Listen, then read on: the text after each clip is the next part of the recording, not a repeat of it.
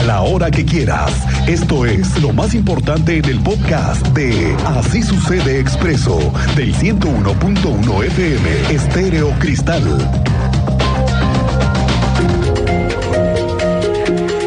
Mucho fue el sufrimiento que tuvimos en el final del año con la falta de agua. Fue muy fácil ahora sí identificar qué tan trascendente resulta el acueducto 2, que por una pequeña falla, una cerrada de llave, una gran parte de la ciudad se queda rápidamente sin ella. Y aquí creo que se han identificado varios temas. Uno, es que las constructoras no pueden estar haciendo obras cerca de la ductería que lleva el agua.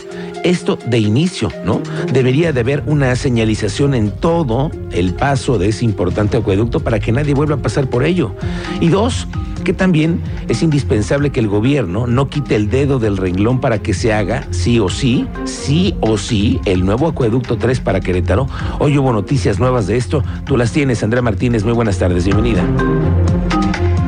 ¿Qué tal, Miguel Ángel? Muy buenas tardes y también a toda la audiencia. Pues así es. 6 mil millones de pesos es el monto que se requiere para la construcción del acueducto 3 con el objetivo de garantizar el agua en Querétaro para los siguientes 50 años. Así lo confirmó el gobernador del estado, Mauricio Curi González, que bueno, eh, pues nos recordó que la próxima semana se reunirá con el secretario de Gobernación, Adán Augusto López Hernández, para poder, bueno, pues ya concretar eh, eh, los recursos que estará destinando el gobierno federal para este proyecto, el cual, bueno, pues se pretende que sea financiado a largo plazo. También, bueno, adelantó que se podría tratar de una licitación de carácter internacional para llevar a cabo estas obras desde la presa de Simapán en Hidalgo hacia aquí a Querétaro. Escuchemos esta información que nos compartía y confirmaba el día de hoy el gobernador del estado. Acaban de entregar ya en la parte operativa, sigue siendo alrededor de los 6 mil millones de pesos para, digamos, el diámetro para los próximos 50 años. Eh, íbamos a ver el secretario, como ayer les comentó el secretario de Gobernación, entiendo que por el tema de Culiacán y por el tema de la visita del presidente de Estados Unidos no nos hemos podido ver, espero vernos en esta misma semana la que viene. Asimismo, bueno, pues el mandatario estatal adelantó que buscarían, bueno, un modelo similar al de Nuevo León para traer agua a la entidad, en donde, bueno, pues se estará buscando que el gobierno federal aporte, eh, pues un porcentaje de estos eh, recursos que se requieren para la ejecución de este proyecto importante para Querétaro y, bueno, y la otra parte, eh, recalcó, sería, bueno, pues financiada con la venta del agua. Esta fue la información, Miguel Ángel. Gracias, Andrea Martínez. Pendientes en tema de obras. Actualmente llevan un 50% de avance en la cimentación de los puentes que se están realizando como parte de la obra del Paseo 5 de Febrero. Esto es parte de las empresas contratistas pertenecientes a la Cámara. Así lo comentó el presidente de la Cámara Mexicana de la Industria de la Construcción, Oscar Haley. Cimentaciones, la cimentación, así es. Creo que llevan un buen avance, creo que estaban diciendo que llevan un poquito más del 50% en la cimentación de los puentes. Comentaba también que el brinco de cuando empiecen a llegar los prefabricados va a ser sustancial de un día a otro.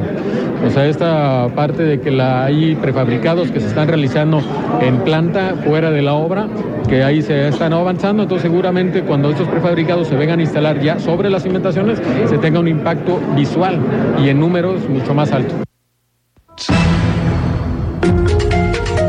Y siguiendo en temas del agua, hoy la secretaria de Gobierno, Guadalupe Murguía, anunció un apoyo extraordinario de 500 pesos para 80 mil viviendas con tomas domésticas en las 18 colonias más afectadas por la falta del servicio, por el daño ocasionado por esta empresa que se llama FL Networks a la línea del acueducto 2 y que además todos lo sabemos, generó afectaciones en el suministro de agua potable en miles de hogares.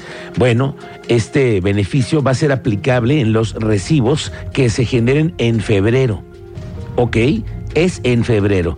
Con esta acción se refrenda que el compromiso del gobierno tiene para la administración, de la administración con los ciudadanos, pero por una época tan importante que es la del arranque del año, debió ser motivo de celebración, de alegría y de convivencia, y no, bueno, se vio empañada por la escasez de agua y gastos además no previstos para muchas familias que tuvieron que contratar agua, andar detrás de las pipas, lo que usted ya supo y vivió, y todos pasamos por el tema de la falta de agua. Esto fue lo que anunció la secretaria de Gobierno, Guadalupe Murguía. Un gobierno comprometido que piensa primero en las personas. Por eso a través de la Comisión Estatal de Agua, la CEA, destinaremos un monto global aproximado de 40 millones de pesos como compensación a los daños, a las molestias ocasionadas por la escasez de agua, por el pago de pipas, en muchas ocasiones a precios excesivos, o el tener que comprar garrafones para contar con agua en los hogares. Por eso el gobernador instruyó a la Comisión Estatal de Agua, la CEA, hacer un gran, gran esfuerzo que representa 40 millones de pesos, en tanto se continúa el proceso de recuperación del patrimonio estatal ante el daño que ocasionó la empresa Flow Network a los ductos del acueducto 2. Hay buenas noticias para los viajeros el director de comunicación corporativa de Viva Aerobús, Wilfred Castro, llevó a cabo la presentación oficial del nuevo vuelo Querétaro-Mérida, el cual ya opera desde el Aeropuerto Internacional de Querétaro. Semanalmente hay dos vuelos, uno los días viernes y el segundo los días lunes a través de la aerolínea Viva Aerobús. Te puedes ir de fin de semana a comer cochinita pibil. Ándale, es lo que te iba a decir, vamos. Unos panuchos uno, uy, qué delicia, ¿no? Ni qué te puedo decir. Imagínate toda la vía que puedes irte el viernes, te regresas el lunes. Bueno, estos vuelos van a seguir parte del crecimiento que tiene el aeropuerto, que tienen más destinos nacionales y hoy tienen estos vuelos, nos reporta la aerolínea, una capacidad de 90 pasajeros. Esta ruta que permítanme comentarles que arranca, ya arrancó, como saben, fue hace unas semanas que arrancó esta nueva ruta eh, y lo está haciendo con dos frecuencias a la semana los lunes y los viernes. Con unos horarios, la verdad es que el horario está espectacular porque pueden llegar, pueden llegar aquí a Querétaro tres y media y pues llegar derechito y si todavía tienen ganas de la comida de allá, se vienen derechito aquí a, a, salir a comer. o viceversa, se llega a las 6.15 a Mérida, desde el lunes o viernes, cierto que hoy el gobernador se refirió ante profesionistas que está pidiéndoles al inicio de año a todos sus colaboradores de todos los niveles, sobre todo los secretarios, ¿eh? para que rindan un informe financiero en sus declaraciones patrimoniales y fiscales ¿eh? y con ello garantizar que no estén haciendo negocios. Anunció que este año le ha pedido a todo su gabinete, que por cierto los citó el lunes en la noche, los vimos a todos sentados en una mesa grande, todos muy serios. Parece que hubo jalones de orejas, pero serios estaban esa tarde. La tarde de lunes en la que, bueno, parece que han llamado la atención a los secretarios pidiéndoles que pasen todos a la declaración 5 de 5 y esa incluye temas de corrupción e incluso declaraciones fiscales. Bueno, el caso llega hasta al antidoping. Acabo de dar la instrucción esta misma semana a todo mi gabinete que saquemos otra vez las 5 de 5 y que sea cada año. Que digamos con cuánto entramos, cuánto llevamos y cuánto estamos saliendo y que sea muy transparente. Porque aquí sí combatimos la corrupción, aquí sí somos transparentes. Teniente Mérida, tú estuviste en la colonia tecnológico, hubo una fuga de gas, cuéntanos, muy buenas tardes, bienvenido. Perdimos la comunicación con el teniente Mérida, la vamos a tratar de recuperar. Ha de traer el, teléfono satelital. Yo creo. Por eso, se le acabó el crédito, debe ser por eso, ¿no? Ahorita le depositamos algo, si no, hay que nos avisen. Hay que meterle tarjeta, teniente. Teniente, ¿qué te cuesta? Es lo que te digo. Oye, me llamó la atención hoy que el exgobernador Enrique Burgos apareciera en la escena pública. Bueno, no es, no es menor, ¿eh? por supuesto, porque él siempre está muy enterado de lo que pasa en Querétaro, sobre todo de lo, de lo que pasa en el PRI.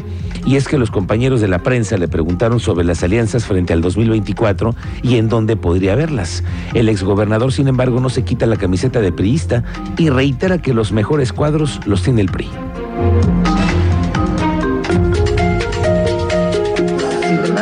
Creo que la, la posibilidad de que tanto PRI como PAN realmente tuvieran una oportunidad de acceder al Poder Ejecutivo Federal o al Congreso de la Unión, efectivamente sería por la, por la vía de una coalición, pues eh, no regular, es atípica, pero eh, en política la realidad es la realidad.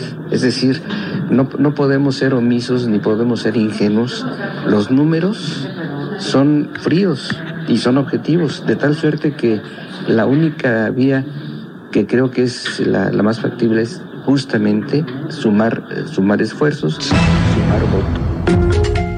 Bueno, así las opiniones de los priistas. Teniente Mérida, de regreso contigo. Muy buenas tardes. Buena tarde, Miguel Ángel. Muy buena tarde a nuestra audiencia. Una disculpa, no pensé que esto requería de crédito saldo, pero bueno, ya estamos aquí.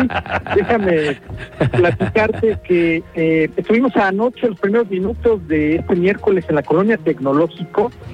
¿Y qué crees? Te platico que hubo una fuga de gas considerable. ¿Dónde? En la obra del tren de Pigmenio González. Uy, uy, uy. Una máquina retroexcavadora a esa hora estaba trabajando y pues raspó un tubo de gas natural. Los vecinos rápidamente dieron informes en los chats vecinales del fuerte olor.